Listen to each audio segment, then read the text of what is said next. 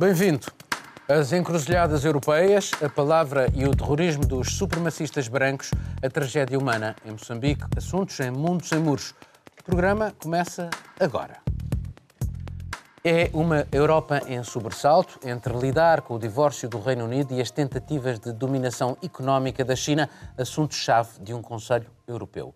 À margem, os excessos do discurso e práticas populistas no centro-direita, com a suspensão do Partido Húngaro nessa família política. Begonha, começo por ti. Eh, este Conselho Europeu, eh, vamos voltar um bocadinho ao Brexit May parecia estar a querer colocar o ónus do divórcio na Europa e uh, eles trocaram-lhe um bocadinho as voltas depois de algumas horas de debate e disseram uh, foram vocês que pediram o divórcio e vocês resolveram o divórcio. É mais ou menos isto ou não? Sim, exatamente, resumiste muito bem.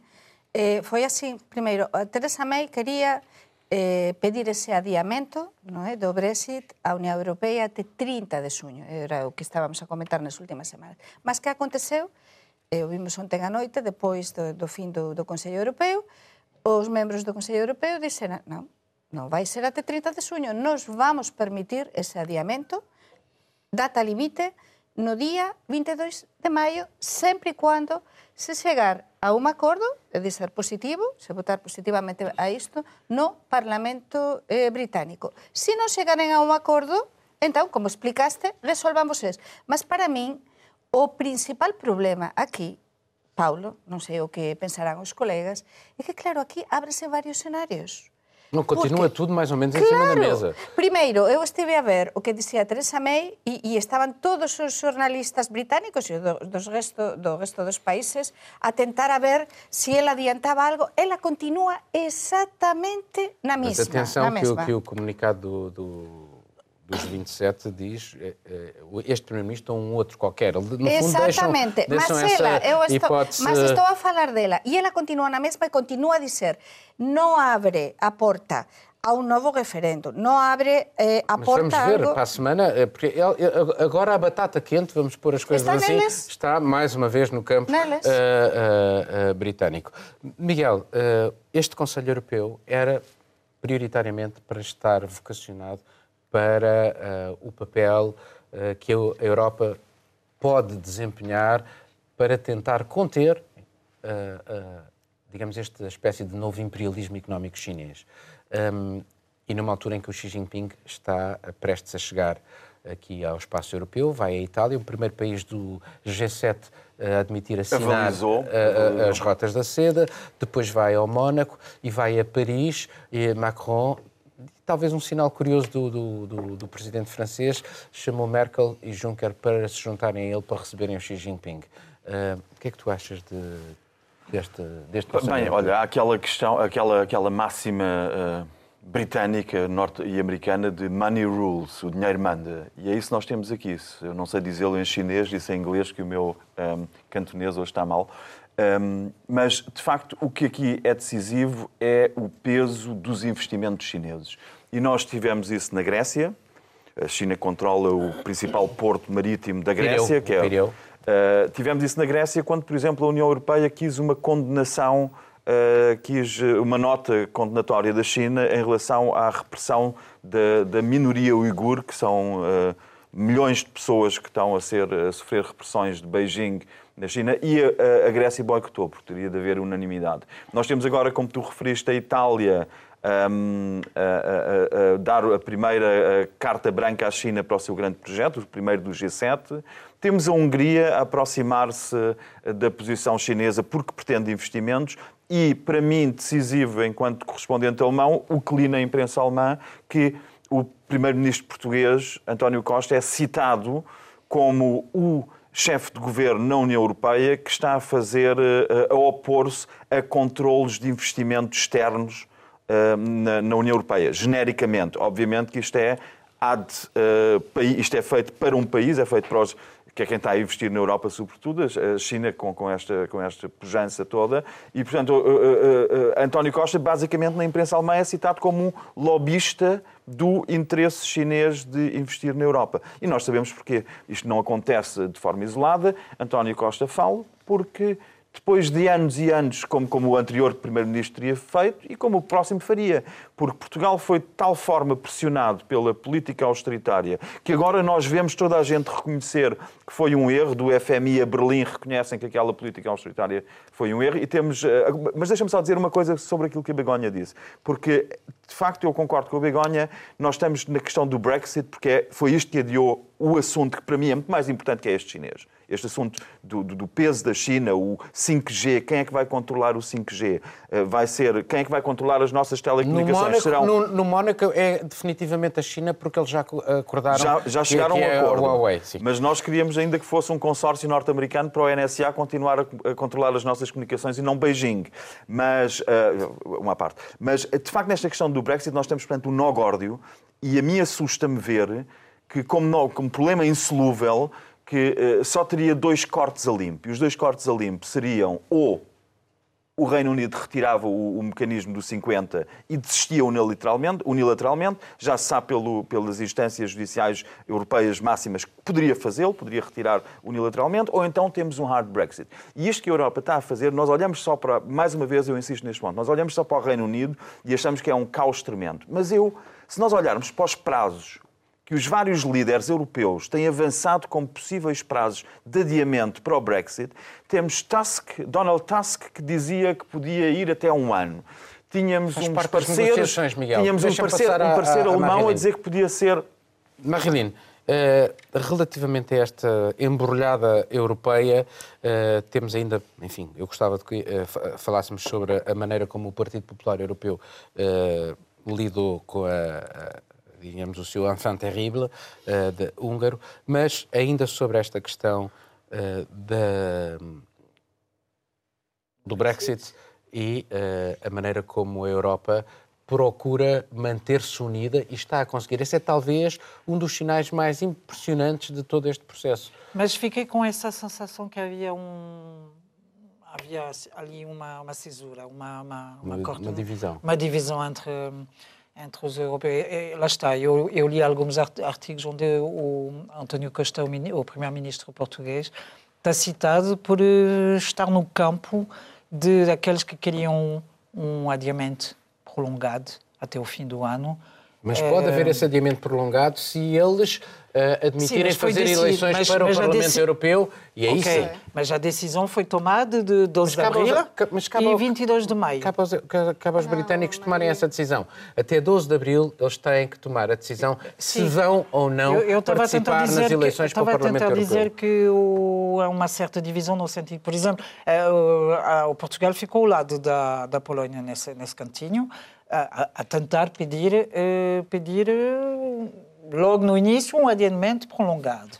Porquê? Porque é os interesses portugueses de, das coisas correr bem. O momento que Portugal está a lançar o Brelcom, eh, uma intervenção para permitir que facilidade de, Isso de é a grande vantagem daquilo que é a concertação política. Ouvem-se várias pessoas Sim, e depois mas eu não estou a dizer ao contrário. Mas tu estavas a falar de unidade, eu estou a dizer que Uh, pouco a pouco há uma certa, um certo cansaço, cansaço. Agora são o Brexit é que não, não conseguimos sair daquela beco sem saída que, onde é que estamos. E penso que para a semana e se calhar até o fim do mês de maio vai ser também complicado de sair lá. Porque, e tu dizeste muito bem no início que hum, até os, os, os, os, os 27 estão a pensar que pode ser com outro ao fim das negociações com outra pessoa que, que me. Quer dizer, subentendido que, novamente, pela terceira vez, o Parlamento uh, britânico pode recusar o plano da, da Bom, Theresa May. A verdade é que a May uh, pretendia que fosse um prazo mais dilatado ao colocarem como término disto uns dias antes das eleições para o Parlamento Europeu. Isto torna a situação, pelo menos do ponto de vista continental, mais clara. Uh, e, uh, e, também numa altura em que os próprios uh, líderes europeus fazer isto mais tarde poderia dar gás a, aos movimentos populistas e nacionalistas.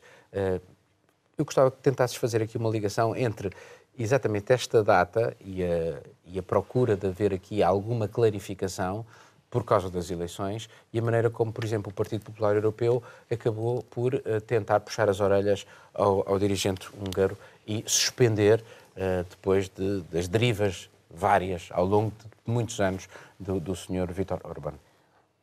Fazer, fazer essa relação é realmente um, um exercício de, de compreensão de como é que são as é, entidades europeias. Acho que começando, não pelo Brexit, mas começando pela questão do Fidesz e do Orbán, é, o que está muito claro é que essa suspensão ela é muito mais simbólica do que efetiva, porque os partido, o Partido Popular Europeu, na verdade, ele tem um belo nome de partido, que é o nome que se recebe no, no Parlamento Europeu, mas na verdade é um amálgama de várias legendas nacionais. Os partidos europeus, digamos assim, eles são grupos de partidos muito diferentes que têm pouca pouca relação entre si. É um grupo, no caso, o Partido Popular Europeu, o grupo dos conservadores, mas as diferenças eram muito claras nisso. Ele já havia uma pressão de outros partidos. Há liberais, há mais Sim. nacionalistas. E, e, obviamente, eles, eles existem no Parlamento Europeu como bloco para ter facilidade de negociação, mas nunca foi uma unidade como nós compreendemos de partido no nível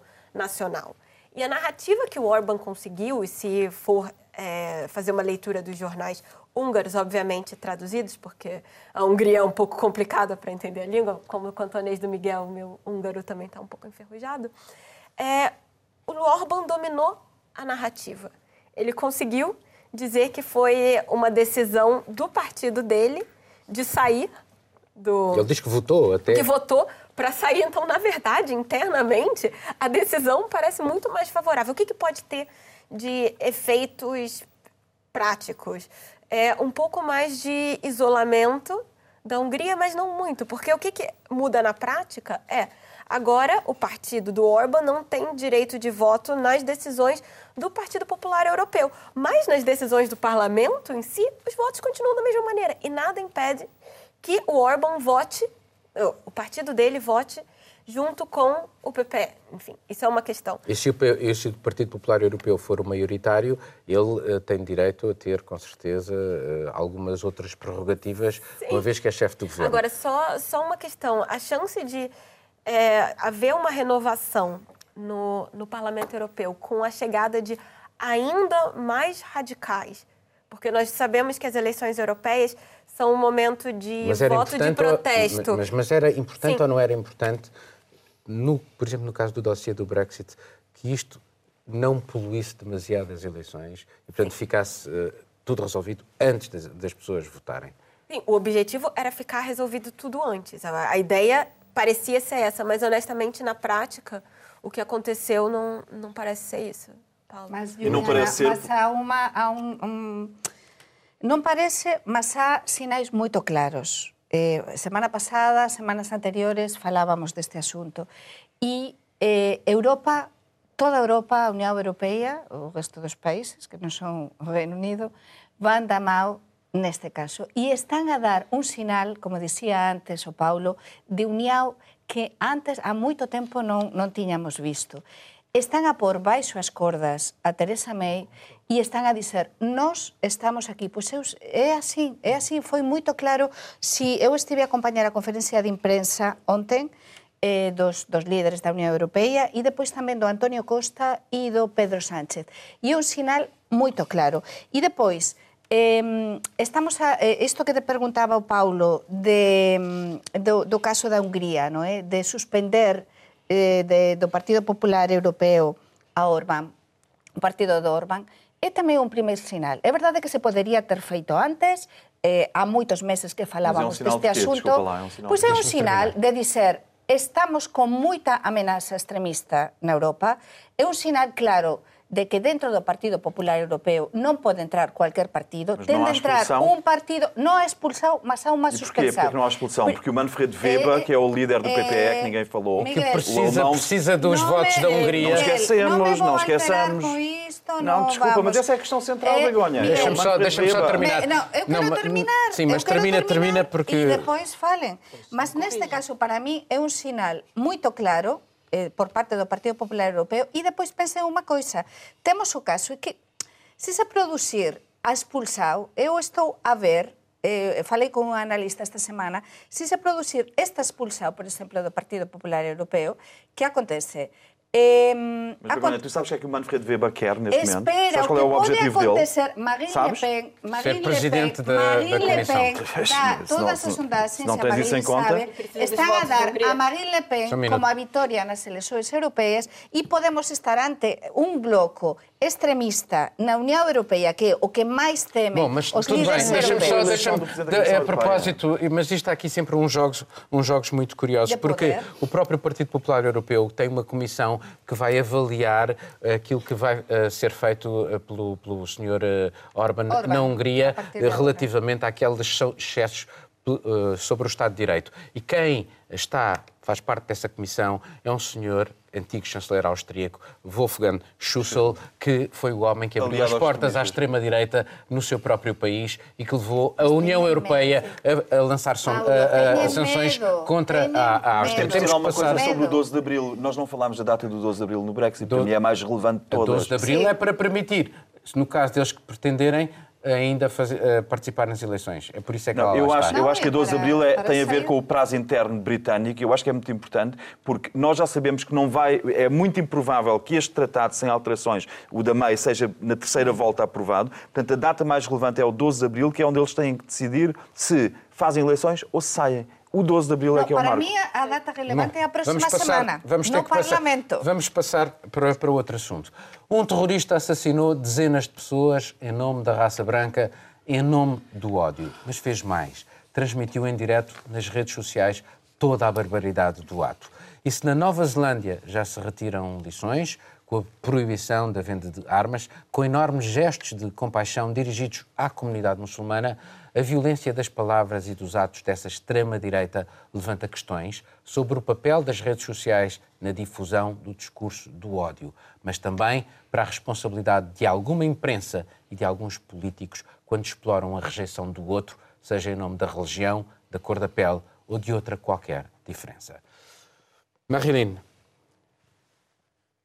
Jacinda Arden foi uma mulher que surgiu nos noticiários do mundo inteiro, nunca refere o nome do, do, do terrorista. Uh, vamos chamar-lhe terrorista, porque foi um terrorista. Uhum. Uh, mostrou uma enorme compaixão. Quando falou com Trump e uh, falaram daquilo que era a extrema-direita branca, uh, Trump disse que não concordava, achou que não era um assunto, ela acha que é um assunto e que é um assunto grave. E, por outro lado, quando Trump perguntou o que é que eu posso fazer, ela disse mostrar compaixão face a todas as comunidades muçulmanas. É uma grande lição ou não?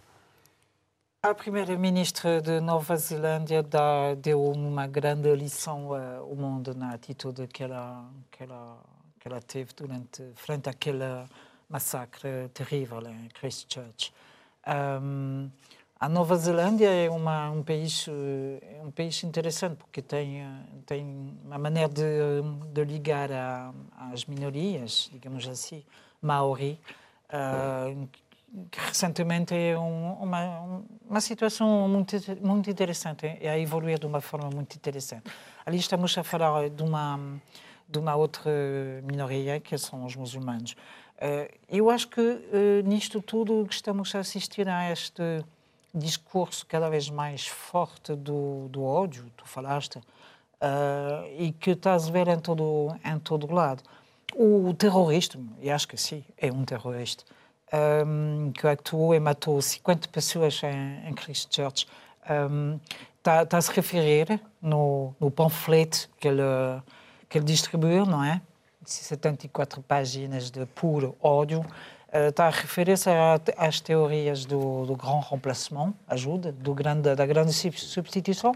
Uh, que é uma teoria dos, uh, da, da extrema-direita que está cada vez mais mais forte, a ter cada vez mais uh, presença na, nos discursos dos partidos e dos intelectuais e teori, teori, teoricistas da, da questão da extrema-direita.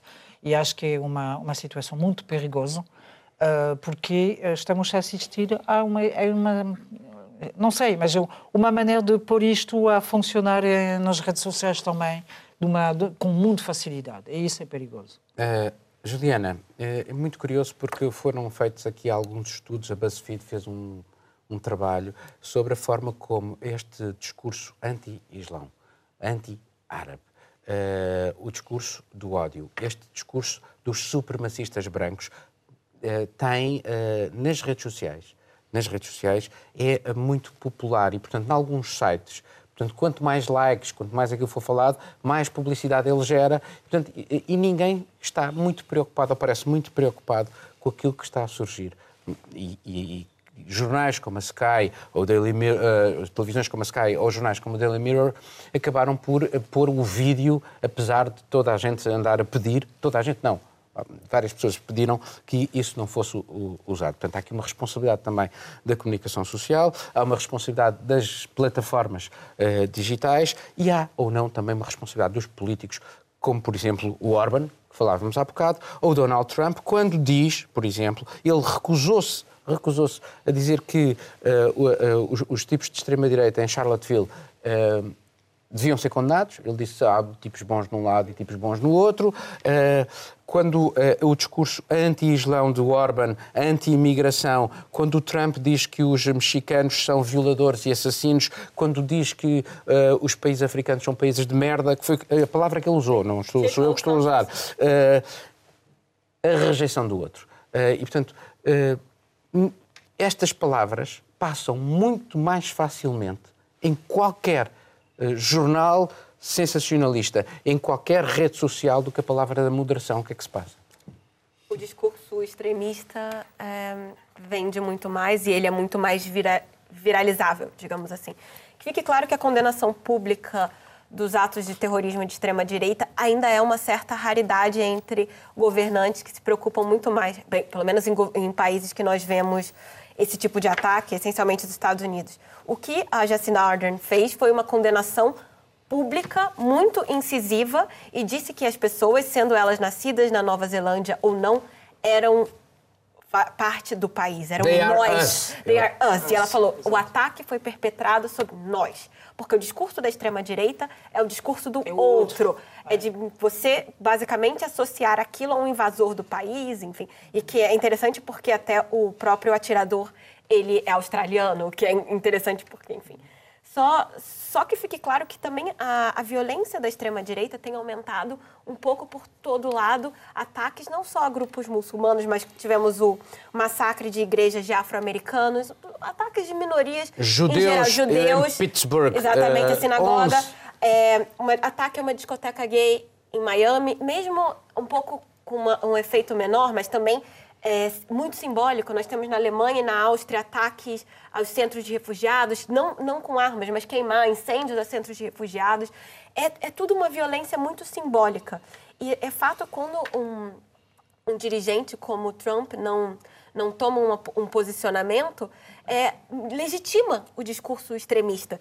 E ontem é, houve uma palestra muito interessante aqui em Portugal de um especialista americano chamado Jonathan Taplin, que é da Universidade de South California, e ele falou sobre a transmissão ao vivo do massacre no Facebook. E, e é uma comparação. O Facebook toda hora tira quase que imediatamente é, vídeos de pornografia, vídeos de. É, de uma mulher. De os seios de uma mulher.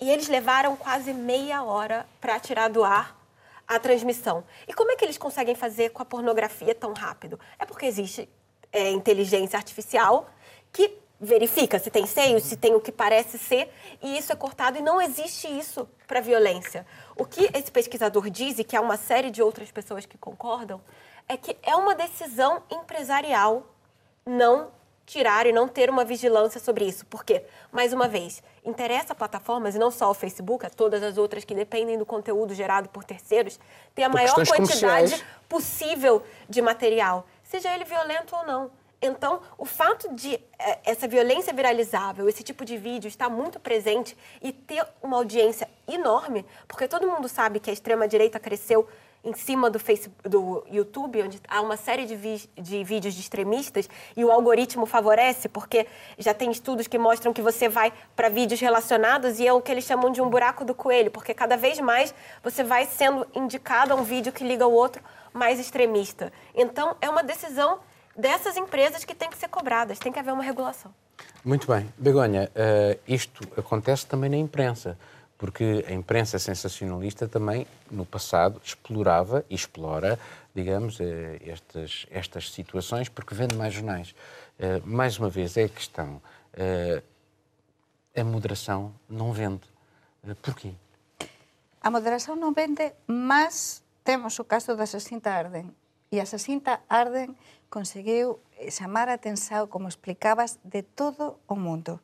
É dizer, non vende, mas cando alguén ten un discurso verdadeiro, é como nós que estamos a falar sobre isto, cando cada un é propio, ten un discurso sustentado en algo que é certo. Entre toda, toda esta violencia, todo isto que estamos a contar do Facebook, que é verdade, de como estes movimentos extremistas gañan cada vez máis forza, encontramos a unha muller que conseguiu que ninguén coñecía fora do que a parte máis de, desa zona do mundo, non é? das antípodas, eh, que conseguiu enxer eh, minutos e minutos nas televisores de todo o mundo e convencer que con ese discurso e realmente con esa mensaxe moito simples, mas verdadeira, conseguiu dizer, está ben, vamos perdoar, mas ao mesmo tempo non vamos permitir que isto aconteza de novo.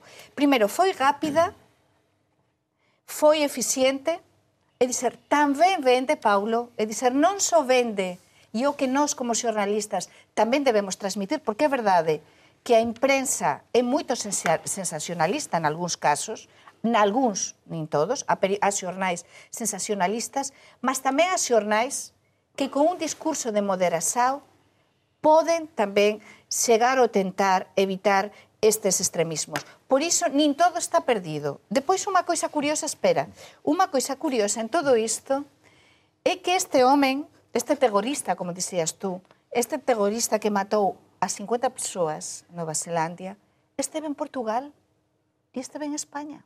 E teve en França, e teve numa série de Sí, mas países. numa série... Mas non Porque... falar de turismo agora, non, non é falar de turismo, Miguel.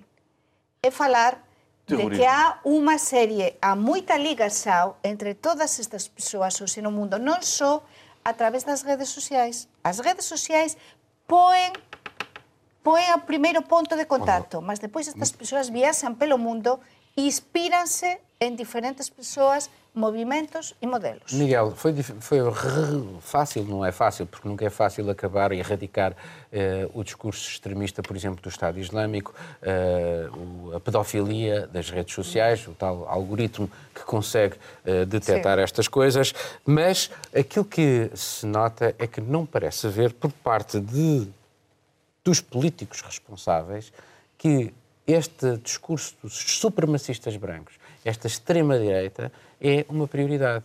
Uh, e isso é que talvez, ou não, um, um, um, elemento assustador. Olha, eu não consigo esquecer um, um pormenor da, da, da, intervenção da Juliana e que, de certa forma, está ligado com isto, porque preocupa-me muito estes, estes supremacistas brancos, mas termos uma rede à qual todos pertencemos, porque não há outra, que censura seis de mulher, isso para mim é tão preocupante como os supremacistas brancos. Nós, ou seja, nós estamos preocupadíssimos com os supremacistas brancos e bem, e Trump é um catalisador porque ele, eh, com as suas intervenções, abre não portas. Só, não só, outros catalisador. também. Outros também. Bannon, eh, alt-right, eh, podes recuar ao Ku Klan. O, mas novo, o novo dirigente holandês... De facto, a mim preocupa-me, e Holanda é uma palavra-chave aqui também, me preocupa-me muito que a alternativa a este extremo radicalismo é aquilo que nós aceitamos com perfeita normalidade, que é termos um ayatollah no pior sentido da expressão, sem querer ofender Rouhani nem, nem Kamanai,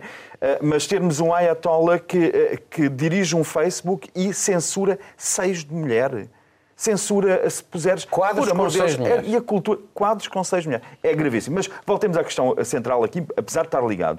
Tu referiste a Holanda e nós tivemos no dia 18 um atentado em Utrecht, na cidade de Utrecht, que foi, uh, uh, foi um, só, só entre aspas, só houve duas, três vítimas mortais, mas o que aconteceu, nós vemos imediatamente o efeito destes atentados.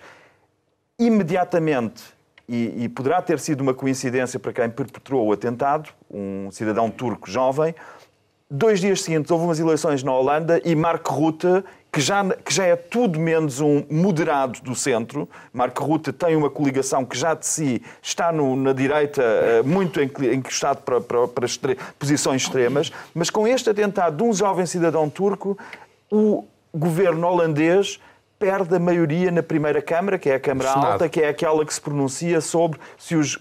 não faz as leis, mas decide se as leis vão para a frente ou não. E nós vemos a vulnerabilidade disto. E não quero perder a oportunidade de discordar profundamente da Begonha, porque eu acho que, que enaltecer. Uh, enaltecer a primeira-ministra neozelandesa como exemplo da moderação que conquista espaço mediático é dissociar a intervenção da senhora daquilo que está por trás, que foi aquele atentado terrível. Portanto, a senhora não teria tido um minuto de televisão se não tivesse sido aquele atentado. E aí esta é a questão. Os atentados terroristas asseguram, não é a intervenção de uma senhora. Olha, o, o presidente Marcelo Rebelo de Sousa, o presidente Marcelo Rebelo de Sousa não está nas o presidente Marcelo Rebelo de Sousa não está nas, nas televisões internacionais com os beijinhos e os abraços que dá, por muitos que dê, tal como a primeira-ministra neozelandesa não estaria se não tivesse por trás, não tivesse por trás uma intervenção, um, um atentado. Só um minuto. Uh, foi uma falha lógica. Desculpa lá. Porque eu acho que, que, Begonha, concordamos Begonha, na essência. Estava a responder ao que Sim, me estava a dizer, que o normal é responder quando a uma pessoa lhe atacam. Muito bem. Marinho. Sim, não, eu, eu fiquei fascinado, entre aspas, uh, com essa atitude da senhora primeira-ministra na Nova Zelândia e logo a seguir rapidamente, não sei o, o timing exato, mas eh, a Brigitte Bardot, que toda a gente conhece, que é uma, uma grande apoiante de, da extrema-direita. em França, um, pela via do apoio que ela dá aos, aos animais, uh, mão de bocas. Toda a gente da nossa idade, não sei se a Juliana conhece ainda, conhece o Brigitte Bardot. Claro que eu conheço. Vá. E? e um, Brigitte Bardot. Brigitte Bardot que, tava, que, que uh, uh, aproveitou aquela, aquela onda uh, de violência gra gratuita e perigosíssima um, para criticar os uh, que são uh, uh, habitantes do, do Maí francês, lá do outro lado do mundo, perto, mais perto da, da, da Nova Zelândia, a dizer que eles tinham genes e atitudes de, selvagens que são, são, são pretos. Então, esse tipo de atitude, acho que é a liberdade do discurso, do ódio que está a arrepender-se assim, de uma forma assim, tipo, tá, tá, tá, tá, tá, tá, Brigitte Bardot, toda a gente conhece. Ela, ela, ela foi criticada por toda a gente. E uma pessoa desconhecida de toda a gente, até eu, que é da Ilha da Réunion, que é o deputado Jean-Hugues Ratenon, optou no Parlamento francês, uh, obtive no Parlamento francês o apoio MP de toda a Assembleia francesa, que sabemos muito dividida sobre muitas questões, incluído o Brexit, um, e uh, apoiar o facto que não se pode uh, ter esse tipo de atitude e mandar a Brigitte Bardot Uh, cuidar dos, dos cãozinhos e das cadelisitas claro, lá da porque, casa. porque além de todo isso, estamos num momento no que estamos todos tan alterados todos a todos os níveis.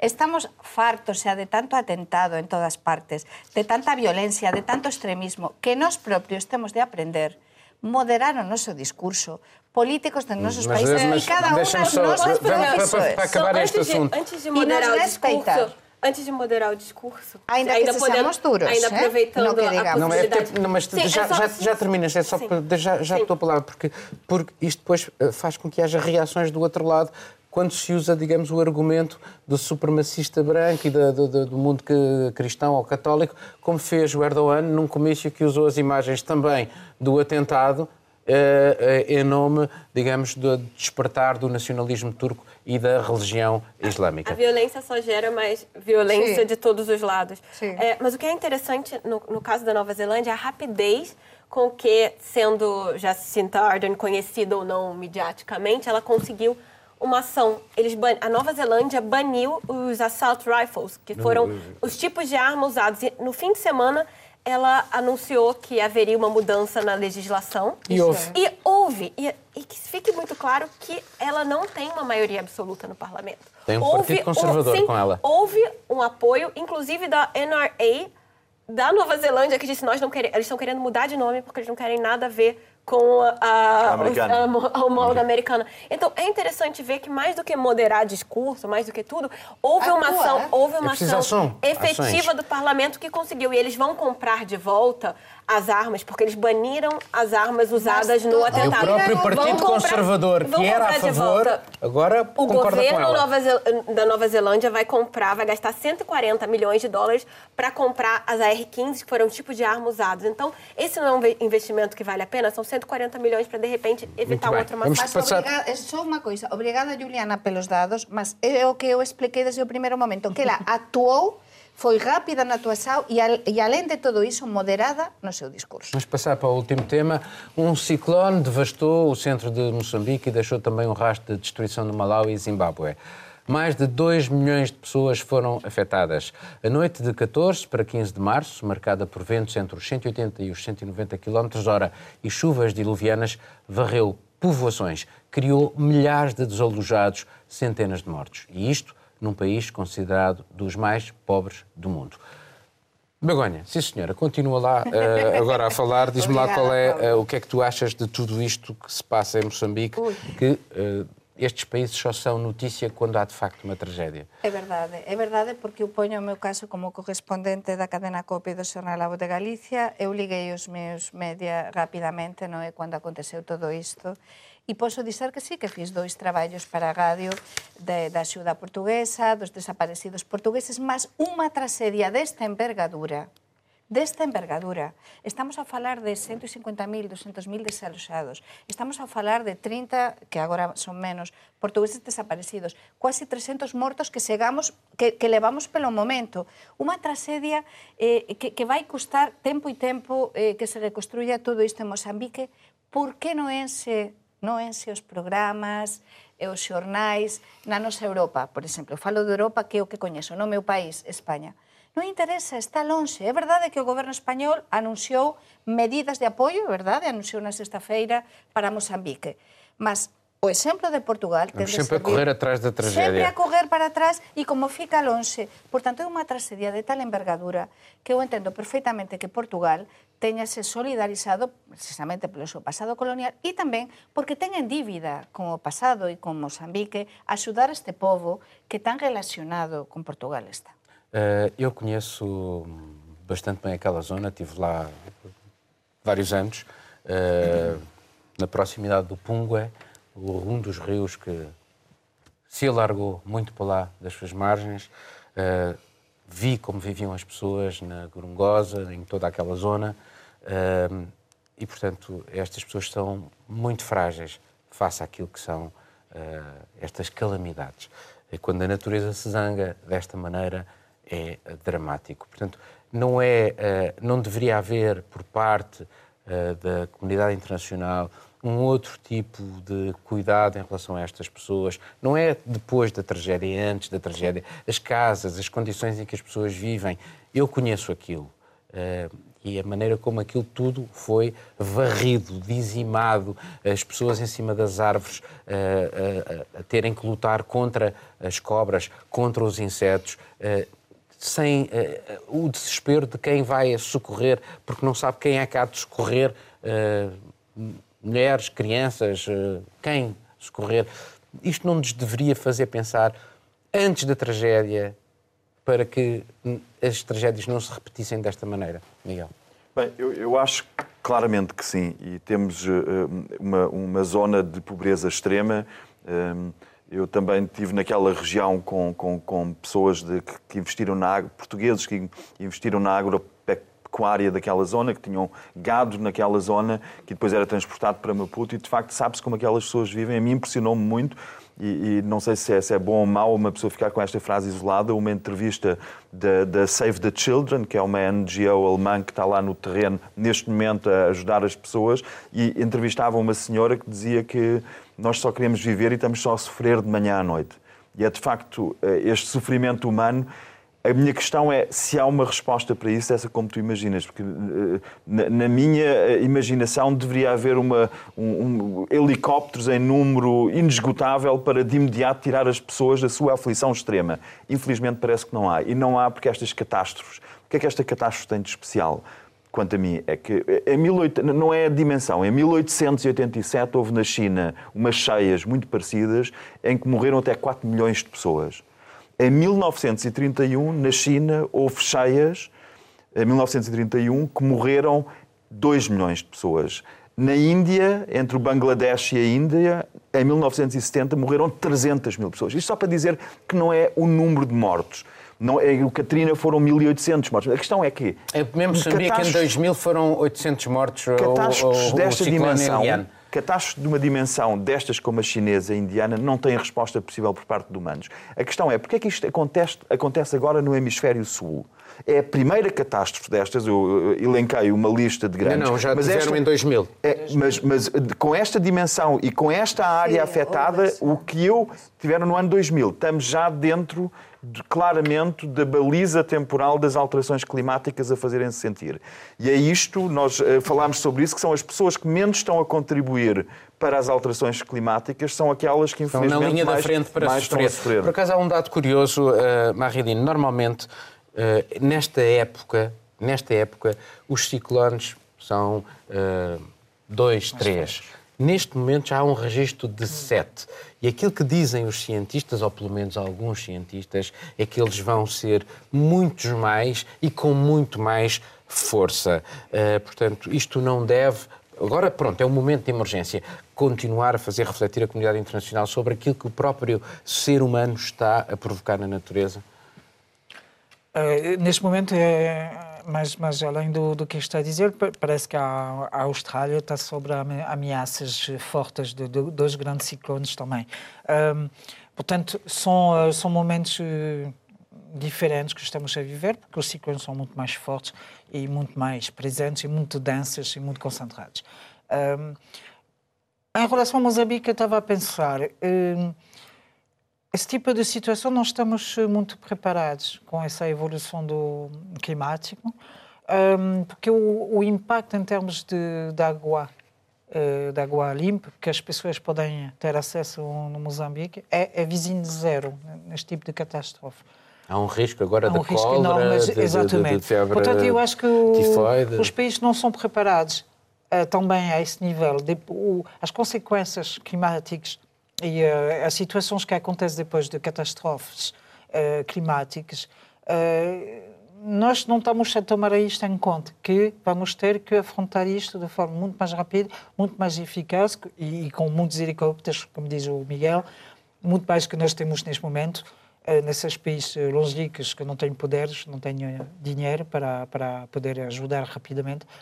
E, e acho que medidas que têm que ser tomadas, estudadas, eh, de maneira a poder ser muito mais eficazes na, na luta contra essas eh, situações. Eh, o mundo gasta de facto muito dinheiro, muitos países ocidentais, em ajuda para o desenvolvimento, em, enfim, em cooperação, e depois este, a gente passa lá, e eu vivi lá, eu vivi em Moçambique, e passas nestes sítios e perguntamos como é que estas pessoas estão tão indefesas e continuam indefesas. Portanto, este mundo completamente desigual.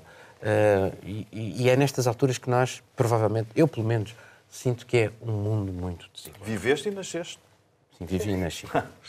Não, existe, é, a comunidade internacional, na verdade, tem um plano de, de resposta para isso, que surpreende, que, enfim, toda negociação climática, enfim, é, tem é, a verba de adaptação e mitigação dos desastres climáticos, porque se sabe que muito do das alterações climáticas já não consegue ser revertido. Mesmo se nós parássemos hoje de emitir, de ter emissões de carbono, os efeitos já estão aí. Então, existe um plano de adaptação e mitigação dessas comunidades mais vulneráveis, que, ironicamente, são as que menos poluíram, que menos contribuíram Exatamente. para as alterações climáticas. E é um consenso internacional que elas devam ser recompensadas por isso pelos países que poluíram, os grandes poluidores. O problema é, existe um consenso internacional. Agora, onde está o dinheiro internacional? Porque é, o que eu vi na minha experiência como jornalista, acompanhando essas, essas cúpulas de alto nível, há uns dois, três anos que eu passo a me dedicar sobre Portugal e não acompanho tão de perto mais, mas eu vi dirigentes de todos os países, seja da Europa, principalmente dos Estados Unidos e da China, a brigar por cêntimos para não entregar dinheiro para esse tipo de ação. E o que nós vemos é a prática dessas pessoas, dessas comunidades, sofrerem as consequências da falta de, de dinheiro para ações que poderiam mitigar isso. Por exemplo, re reconstruir florestas é, nativas para impedir que os rios transbordem tanto, uma série de, de coisas. É muito preocupante nós vemos tanto dinheiro gasto com outras coisas e essas comunidades que poderiam ser salvas por ações muito simples, como ter um acesso à água potável em caso de urgência, não são por uma falta de investimento de quem provocou isso. Uh, Begonha, o que é que tu achas disso? Pois sim, eu penso, eh, concordo com o que acaba de dizer a, a Juliana, mas máis unha vez há países de primeira e países de segunda, e neste caso é moito triste, mas é así. E un país que tamén toca moito, toca, toca e neste caso tú nasiste lá, o coñeces mellor do que ninguén dos que estamos cá, E realmente tende a ser moito duro tamén para as persoas que, que, que teñen o seu corazao lá. E é duro tamén para as persoas que non o coñecemos. Por que, por que non mudamos exactamente a nosa política de axuda ao desenvolvimento nestes países? Há unha política para facer e temos tantas organizacións non gubernamentais a traballar. E é verdade, temos sobre todo de preparar e de nos preparar e as políticas ambientais contra as catástrofes de desenvolvimento teñen de mudar. Custa moito, porque mudar toda a estrutura. Mas cando ou en cuanto continuemos con esas diferenzas entre uns e outros, a diñeiro para a coisas, mas non a diñeiro para outras e para determinados Sim, países. E as consequências que isto pode ter ao nível depois das migrações, Tudo. porque as pessoas Sim. depois não, não vão querer Mas continuar a viver ali, vão para as, para as grandes é, cidades, nas grandes cidades não conseguem viver e vão procurar a, a, migrar. É a eu acho que o ponto crucial aqui, um deles é a deflorestação que, que, que, que a Juliana mencionou, porque se nós olharmos para o que aconteceu quando foi o grande tsunami, que morreram também centenas de milhares de pessoas, Indonésia, em grande, parte, em grande parte as pessoas tinham tirado as florestas todas para cultivar camarão junto, em bacias junto ao, ao litoral tinham, uh, faziam cultura, não, de, aquicultura de camarão. Não é, não é, não é, é mas tem a ver com, de facto com a, com a, com a, com a geografia. Desculpa, oh, oh, Paulo, circulam, circulam filmagens que várias NGOs passam de filas intermináveis de caminhões que vêm do norte de Moçambique certo. para Maputo com árvores, com, com troncos bandeira, de árvores sim. que estão todas uh, sob. Portanto, essas árvores são as árvores que poderiam evitar que a água tivesse os efeitos Mas, nocivos. A cidade da Beira, eh, só para dar, erosão... está muito destruída uh, e a, mas está no litoral, tempo, pronto, não, está no litoral, está, no litoral, está quase abaixo do nível das, mas, águas mas nós estamos a falar de um raio de 50 km, estamos a falar de uma área alagada de 50 km. A última questão é que nós temos um país que a, que a existência já está inviabilizada pelo aquecimento global. Uma das políticas do país é descobrir o que, que eles vão fazer com a população, que é Tuvalu, que é uma ilha no Pacífico, que as pessoas têm que saber Exatamente. para onde é que vão. Exatamente. E a Holanda tem um plano B. Estamos, estamos, estamos a terminar o programa. Uh, Begonha, o que é que uh, andas a fazer de reportagens Uma aqui semana intensa. Entrevistei o Ministro de Economia, Pedro Sisa Vieira, tras o día de Moçambique, como expliquei, reportasen sobre o consumo de agua en, en Portugal, e de cara á nova normativa da Unión Europea e onte foi día de agua do agua mundial e a Lisboa de Miguel de Cervantes, uma uhum. reportagem também para, para o jornal. Juliana? Essa semana eu fiz uma reportagem sobre é, umas acusações de fraude no processo seletivo do consulado brasileiro aqui em Lisboa, que, enfim, é, candidatos muito mais qualificados foram preteridos por algumas pessoas que seriam favorecidas por diplomatas e com menos escolaridade, nomeadamente dois vigilantes do consulado, uma coisa bem complicada. E depois o recorde de pedidos de nacionalidade portuguesa entre os brasileiros, porque nós tivemos, depois da alteração da lei de nacionalidade em 2015, aumentou para aí 80% os pedidos de nacionalidade. Marilene?